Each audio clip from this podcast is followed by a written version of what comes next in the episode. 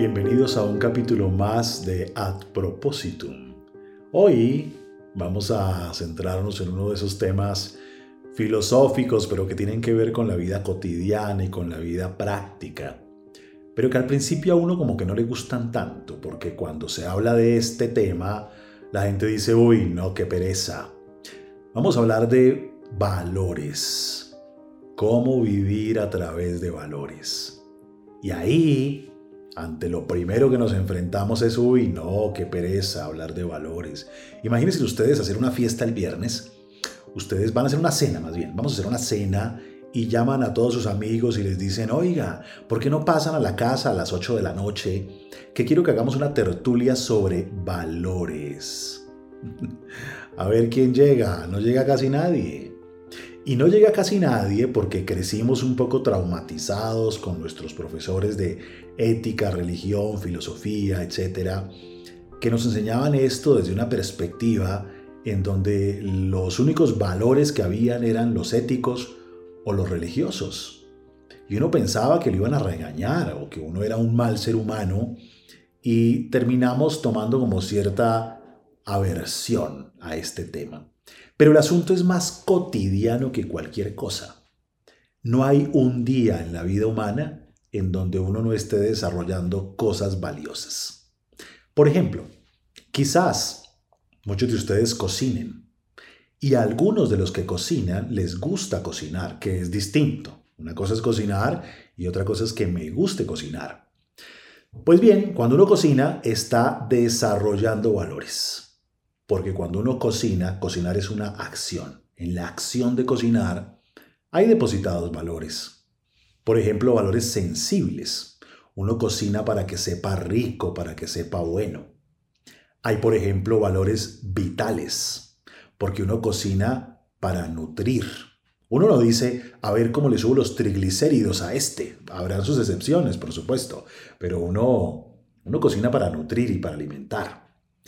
Cuando uno cocina hay valores estéticos y entonces eso tiene un montaje, el platillo no, no es una plasta cualquiera de comida, tiene un montaje porque la comida entra por los ojos.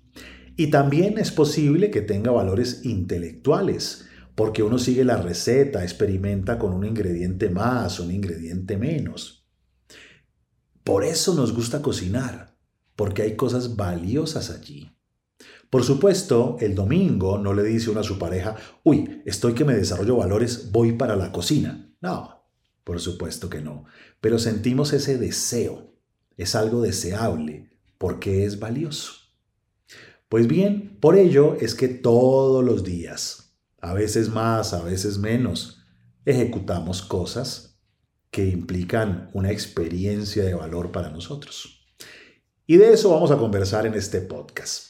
Primero, vamos a empezar por preguntarnos algo. ¿Las cosas valen porque ustedes las valoran? ¿O las cosas valen porque tienen valor en sí mismas? Esta fue la pelea máxima de los objetivistas y de los subjetivistas en el mundo de los valores. Le decían los objetivistas a los subjetivistas, ah, ¿Usted cree que esas cosas valen porque usted las valora? O sea, usted es la medida de todas las cosas. O sea, que pegarle a la mamá es un valor porque a mí me gusta. Y los subjetivistas volteaban a ver a los objetivistas y les decían, ah, muy sabiondo. Pues a ver, si dejo caer una moneda encima de una lata en la mitad del desierto en donde no hay nadie, ¿existió el sonido? Pues eh, sí, las leyes de la física lo demuestran, respondían ellos. Ah, sí, pero ¿usted lo escuchó? No, no, pues yo no lo escuché. Ah, ¿usted es sordo?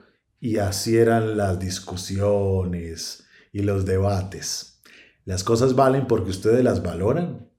¿O las cosas valen porque tienen valor en sí mismas? Pues lo uno y lo otro, por supuesto porque hay cosas que podrían valer en sí mismas, pero si no las conozco, si no las veo, si no estoy conectada a ellas, ¿cómo hago para tener experiencia de valor? Necesitamos reconocer lo valioso con la cabeza, o sea, sé que eso es importante, sé que eso es bueno, sé que eso vale. Pero también necesitamos tener experiencia de valor con el corazón. Ya decía el filósofo francés Sartre, podrás obligarme a que te dé las gracias, pero nunca a que me sienta agradecido contigo. ¿Qué tal eso? Uno pellizca a los niños, ahí de las gracias, de las gracias. Y dan las gracias, pero se sienten agradecidos. Puedes impartir justicia, pero te sientes justo. Puedes declamar de memoria todos los cinco o seis valores de la compañía tuya, de la empresa, pero realmente los sientes. Es más, los contagias. Eso es muy distinto, muy distinto. Bueno, pero entonces, ¿qué es lo valioso? Pues miren, lo valioso son una serie de cualidades que se depositan o se encarnan en personas, en acciones, en circunstancias, en objetos. Y al estar ahí, las dotan de valor. Por eso uno dice, esta es una actividad valiosa o este objeto es un objeto valioso o esta persona es muy valiosa para mí. Los valores son como los colores.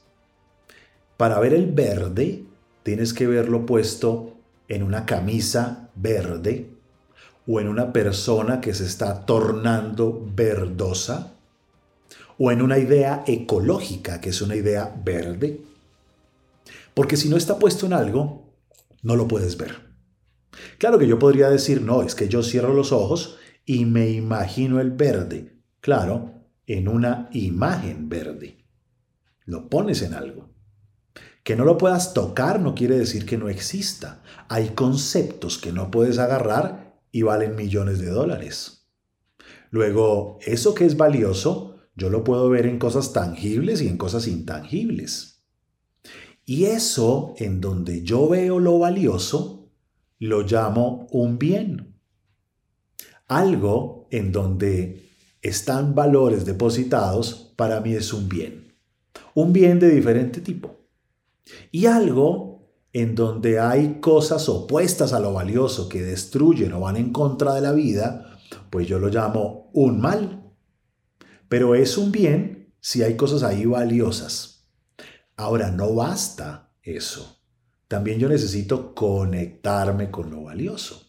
Y para eso tengo que abrir el panorama, porque si yo pienso que lo valioso solamente es eh, la honestidad y la justicia, lo ético, pues mi mundo es muy reducido.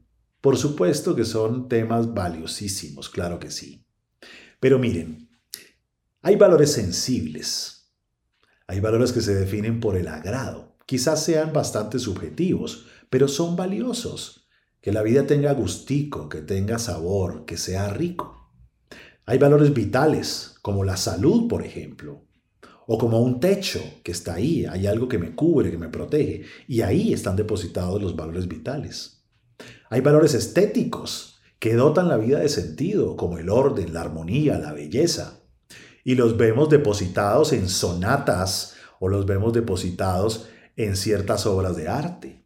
Y quizás yo esté enfrente de ese lienzo y yo diga, no puede ser. 5 millones de euros por esto. No puede ser. Y el de al lado está llorando extasiado con la belleza. Que yo no capte la belleza depositada en ese cuadro no quiere decir que no exista. Solo quiere decir que yo no estoy conectado a ese tipo de bien. Quizás lo capto en otro lugar. Quizás una mujer de un país diferente al mío, lejano, en una cultura muy distinta, no vea yo belleza allí.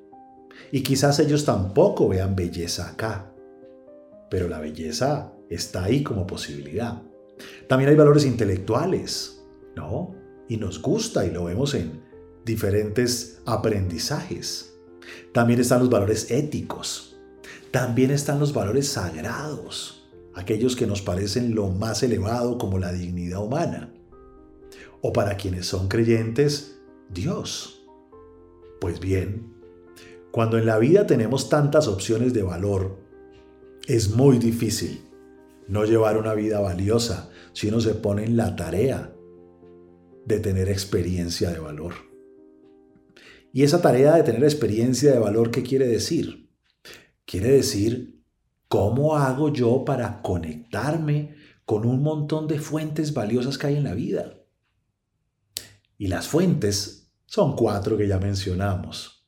Personas, acciones, circunstancias y objetos. Vamos a tener una vida más rica, una vida más valiosa, cuando más conectado estemos con personas que son significativas para nosotros. De manera diversificada, porque también hay que diversificar el valor. ¿Qué tal que lo único valioso que uno tenga sea un hijo? Pobre niño. Nos toca volverlo bien tontico para que no crezca porque se va de la casa y se nos acabó la vida. O si lo único valioso que tenemos es nuestra pareja, toca dejarla encerrada porque si sale y le pasa algo se nos acaba la vida. Múltiples personas valor. Acciones valiosas. Vamos a tener una vida más rica, más valiosa entre más ejecutemos acciones significativas para nosotros. De forma diversificada, por supuesto. ¿Qué tal que la única acción valiosa sea trabajar? Pues ya sabemos, nos toca irnos a vivir a la empresa porque se nos acaba la vida el domingo. O que la única acción valiosa sea jugar fútbol o montar bicicleta y tengo un problema de rodillas. Se me acabó la vida. Diversificar las acciones valiosas. Circunstancias, ¿qué tengo que agradecer? ¿Qué tengo que celebrar? La gente más feliz, que tiene una vida más enriquecida, es gente agradecida. Y los objetos valiosos, valorar lo que tenemos, usar lo que tenemos, disfrutar lo que tenemos. La gente con vidas más enriquecidas, más valiosas, tienen de forma diversificada la presencia de personas, acciones, circunstancias que agradecer y valoración de lo que tienen involucrado en su vida. Ahora bien, lo valioso también juega un papel importantísimo al momento de tomar decisiones, porque a veces uno tiene conflictos de valor. ¿Me voy para la izquierda o me voy para la derecha? ¿Me voy con esta persona o me quedo con esta persona? ¿Hago esto o hago esto otro? Porque hay momentos de la vida en donde uno no puede tener todo, donde uno no puede quedarse con todo y le toca elegir, donde uno no puede duplicarse para estar aquí y estar allá. ¿Y qué hacemos entonces si nos enfrentamos a una disyuntiva en donde todos los caminos son valiosos? ¿Cómo discernir para abrazar la opción más valiosa? Porque saben algo, el corazón de uno siempre se queda al lado de la opción más valiosa. Si yo elijo irme para el camino derecho y lo más valioso era el camino izquierdo, mi corazón se queda al lado del camino izquierdo. ¿Cómo elegir desde lo valioso? Porque la vida son un cúmulo de decisiones. A mí suele funcionarme hacerme cuatro grandes preguntas. La primera de ellas, para determinar qué es lo más importante. Me pregunto, ok, ¿qué de estas dos opciones, cuál de estas dos opciones te emociona más? ¿Cuál es la que te genera menos indiferencia y la que te genera mayor preferencia?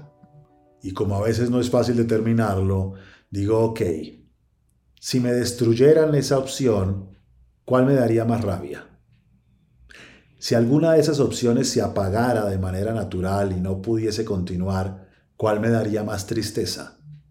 Si alguna de estas opciones corriese el peligro de que algo malo le pasara, ¿cuál me asustaría más? ¿Cuál de esas opciones me produce más alegría? Y entonces digo, ok, la número uno o la número dos.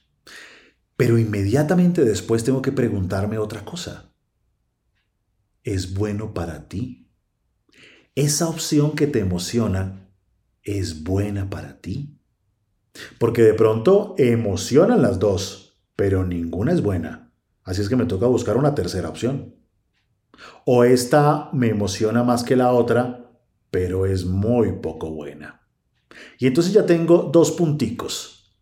En cada una de las opciones voy colocando las caritas felices correspondientes en cada opción. Y después me lanzo una tercera pregunta. ¿Cuál puede durar más en el tiempo? Y la acompaño con ¿cuál es más profunda a nivel de satisfacción personal? Y la acompaño además con cuál puede dignificarte, cuál te lleva, cuál te conduce a ser un mejor ser humano. Y entonces ya tengo tres elementos con caritas felices a un lado y al otro. Hasta que me hago la última pregunta. Quiero convertirme en esta opción que abrazo, porque resulta que nos convertimos en los valores que abrazamos. Quiero convertirme en esa opción, porque apenas yo abrace la opción 1, me convierto en un hombre que abraza la opción 1. Apenas abrace la opción 2, me convierto en un ser humano que abraza la opción 2. Y si yo me quiero convertir en eso, y si yo veo que eso me conduce a ser mejor persona, y si veo que es bueno para mí, y si veo que me emociona, me voy lanzando con fuerza. Pero puede que a veces no tenga los cuatro sís, sino tres. Ok, es que no todo es completo en la vida tampoco. Pero por lo menos dentro de lo que hay, es la opción más valiosa disponible. ¿En dónde ponemos nuestro tiempo? ¿En dónde ponemos nuestra energía para enriquecer la vida? Vivimos a través de lo valioso, o ahí, como zombies, sin darnos cuenta qué nos emociona, qué es bueno para nosotros, qué nos vuelve mejores seres humanos, en qué nos transformamos, qué tanto vivimos de forma consciente, para que dediquemos nuestro tiempo, que es nuestra moneda, y nuestra energía, que es la fuerza de vivir, en la misión de enriquecer la vida. Bueno, muy bien. Hemos llegado al final de un capítulo más de Ad Propositum. Nos vemos el próximo domingo con otro tema.